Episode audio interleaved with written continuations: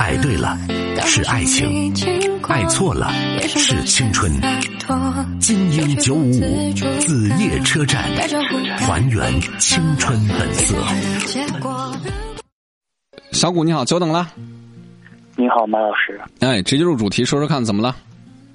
嗯，就是因为现在已经高一下半期了嘛，然后马上就要进行文理分科了。对，的成绩是属于中等偏上的，文理都还行，但是就陷入了这个文理抉择困难的问题，所以想听听您的意见。毕竟我先问个简单的问题：你喜欢文科理科我喜欢文科更多一点，啊？那就选文科呀，但是因为父亲没有但是。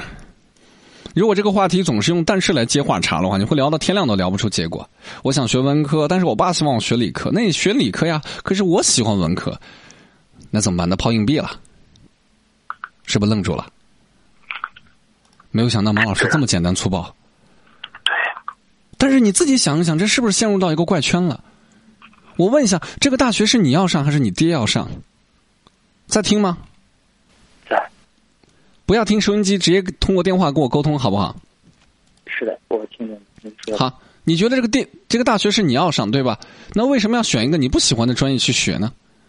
能学好吗？你告诉我。我在问你能学好吗？嗯。声音大点，听不见。不能。那就解决了呀，那就是学你的文科呀。搞明白了吗？明白。行，我当你真明白了啊。好，再见，小伙子。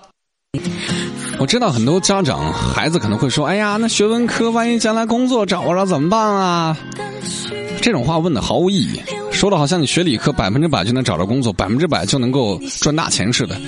人们为什么总是用一些不努力的过程，然后非要把它包装成一种很难的选择呢？我很纳闷儿。做个选择有那么难吗？你喜欢学文科，那就去学嘛。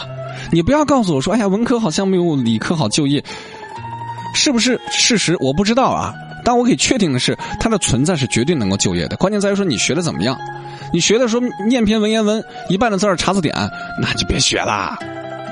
啊，以你两个字儿，你脑海当中反应不出来是哪两个字儿？我说“英语”两个字儿，你没搞懂什么意思，那就文科白学了，对吧？什么都不干，光是靠想。哎呀，我想，我想，我想。你以为的就是你以为的吗？你的味道在空气中弥漫，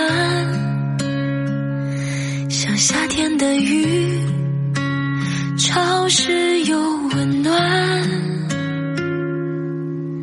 泥土的香气，穿越记忆，飘飘荡荡的我，现在你手里，忘记。